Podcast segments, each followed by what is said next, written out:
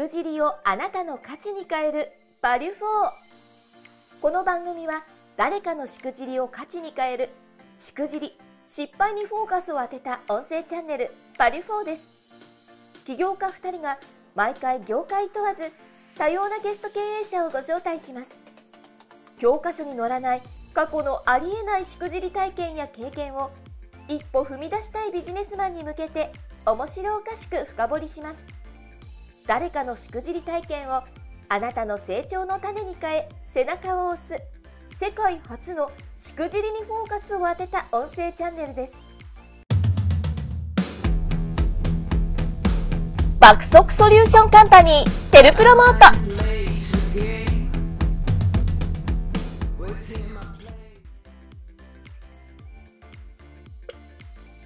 今回のゲストは株式会社リアークスファインド。代表取締役大人啓太社長です。大人社長は主に不動産業などを行っています。本題に行く前にゲストの簡単なプロフィールをご紹介させていただきます。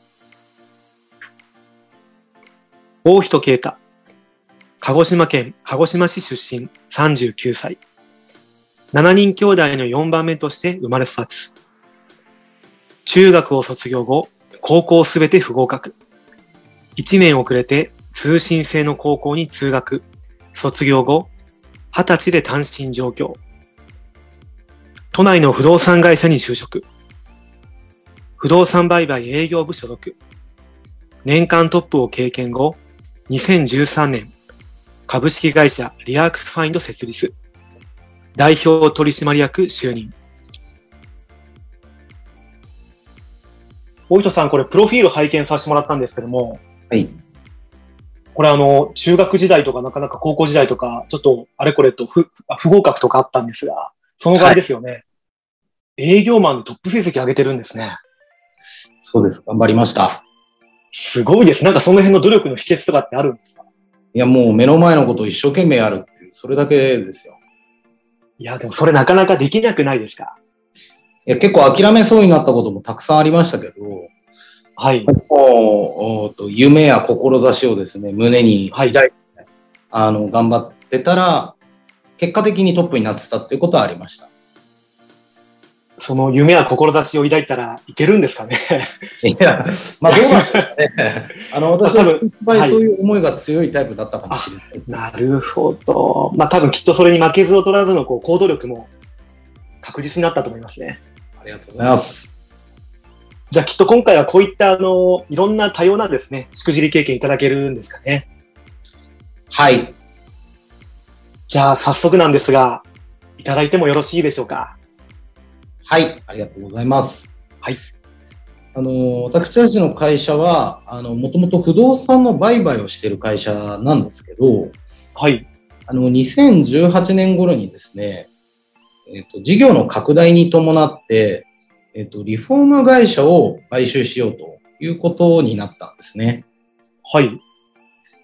で、不動産を我々が買い取ってですね、リフォーム、リノベーションをして販売をするっていう事業ですから、あの、自社内でこのリフォームサービスっていうのも行えれば、よりサービスが良くなるんじゃないかなっていうことで、あの、1階に、えー事務所がある府中のビルを購入はいしつつ、そのリフォーム会社っていうのを買収したんですね。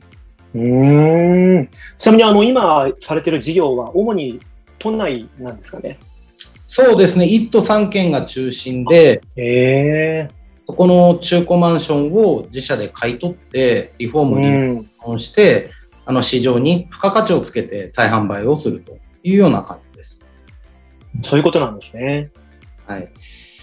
でこの、えっ、と、事務所がですね、えっ、と、1階の道路に面した、あの、事務所のところがですね、はい。うこう、開けることができたわけですね。ーん。で、道路に面している1階って言ったら、まあ、不動産屋からするとですね、やっぱり価値が高いものなので、うーん。まあ、せっかくその事務所空きがあるんだったら、あの自社で、その府中の支店をそこに作る。はい。新たに東京都下の方にも力を入れて、不動産事業の拡大をしていこうっていうふうに試みたんです。めちゃめちゃいいじゃないですか。はい。やっぱりあのエリアが広がればですね、その分機会も増えるので、あの売り上げが上がったりだとか、まあ様々な物件をこう取り扱ったりとかできるんじゃないかなっていうふうに考えたんですけど、ですけど、ここからなんですか？もしかして。ですけど、はい。あの、そもそもこれまで何年もこう本社でしか、あの、我々は仕事をしてこなくてですね、あの、店舗展開ですですとか、店舗の運営っていうことに関して、あの、だいぶ無知な状態で、たまたま空いてるからそこに飛び込むっていうような形を取ってしまったんですよ。じゃあ今回じゃあ初めてこういう機会があったんですかね。はい、そうなんですよ。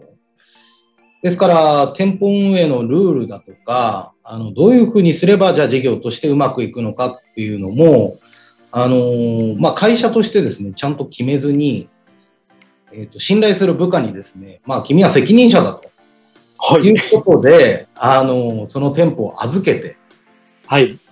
で、運営をしてもらったんですけど、はい。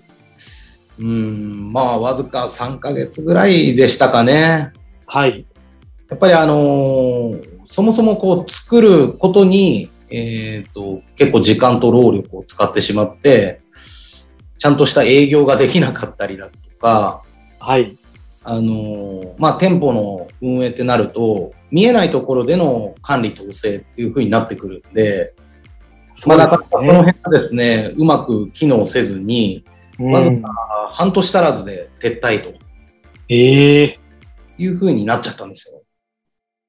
これ準備がそれなりにあったことを考えると、それなりの投資ってあったんじゃないですか？そうなんですよ。ですから、まあ本当にあの、ちょっと簡単な決断をしてしまったなっていうふうには思ってるんですが、あの、やっぱりやるからにはですね、もう少し準備とかをしなければいけないなっていうふうに思いますね。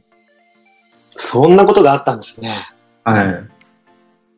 ということは、じゃあ、ここから今回のこのしくじりからですね、学んだこととか糧って何かあったんでしょうか？はい。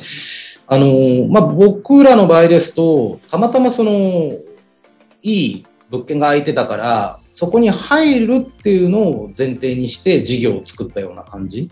拡大うんうん。あの、言っていたんですが、やっぱりチャンスがあるからですね、あの、それを、まあ、体で反応して掴むっていうだけではなく、まあ、そのチャンスをどう生かすかっていう根拠だったりだとか、それをこう、ちゃんとできる人材を確保したりだとか、まあ、運営についてのルールやマーケティングとかもそうですけども、しっかりとした準備っていうのをやっぱ行わないと、なかなかこう、成功ってつかめないんだなっていうことを、あの、ここからすごく学びましたね。そんなあの糧があったんですね。はい。こんな真面目な話でいいんですか？こんな。いや、もう全然問題ないですよ。いや、でも本当にあの、こういうところって多分不動産問わず多いと思うんですよね。はい。いざこう自分が興味があるエリアであったりとか場所が空いたら、ちょっとやってみようかなと。でいざこうやってみたときに何も決めずに、ノリと勢いでやってしまうとか、はい。多分こういう話ってよくあるんじゃないかな。多分聞いてる方々もですね、あ、わかるわ、俺も過去やったことあるわっていう方も、うんうんってうなずいてると思いますね。うん。まあ正直、私もあの、言うの恥ずかしいっちゃ恥ずかしい話なんですよね。あ、そうなんですね。はい。まあ失敗ですから、やっぱり。あのただ、ここから学んだっていうのもそうですし、まあ中には、友人の中にはですね、あの、タタピオカブームが去った後にタピオカをやって、3ヶ月で撤退とかもやっぱ聞いてるんで、まああることはあることですよね。それもなかなかあの、あれですね、いいしくじりですね。今は、あね、あの、あるのかなっていう感じなんですけ そうですよね、やっぱりね。ど。はい。なるほど。でも確かにこのあたりはやっぱりこうチャンスが目の前にあるからといってすぐ飛びつかずに、まあこういった準備とか、まあ事前のそういったこうマーケティングも踏まえて大事なんですね。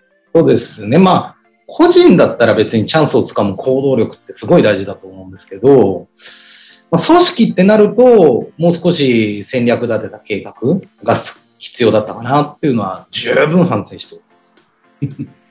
まあすごくあのいい言葉をいただきましたね。個人じゃ、個人だったらいいけど、組織だったら違うよねっていう部分、この辺ですごく大きいかなと思いますね。そうですね。ちょっといろいろ動いていただいた社員の皆さんには申し訳ないと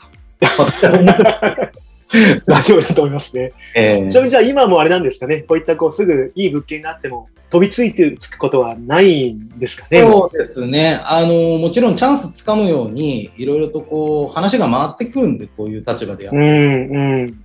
あの、検討はしますけども、ただ、軸になるのは、そもそも自分たちが何をしたいのかっていうところを中心に、いろんな展開をしていかないと、結構やっぱ失敗のもとになっちゃうかなと思いますね。そうなりますよね、やはりね。とか言いながら次の話もちょっとやばいんですけど。すごい気にはなってますけども。じゃあちょっとじゃあ今回すごくね、なかなかあの、こう一歩踏み出したい方であったりとか、事業展開、新しいところやっぱチャレンジしたい方にとっては、いいしくじりいただいたかもしれません。ありがとうございます。せっかくなんで次回もう一本お話しいただいてもよろしいでしょうか。あ、かしこまりました。はではじゃあ一旦こちらで失礼いたします。い。この音声チャンネル「バリュフォーは 4U 手箱の提供でお送りしています次回の配信もお楽しみに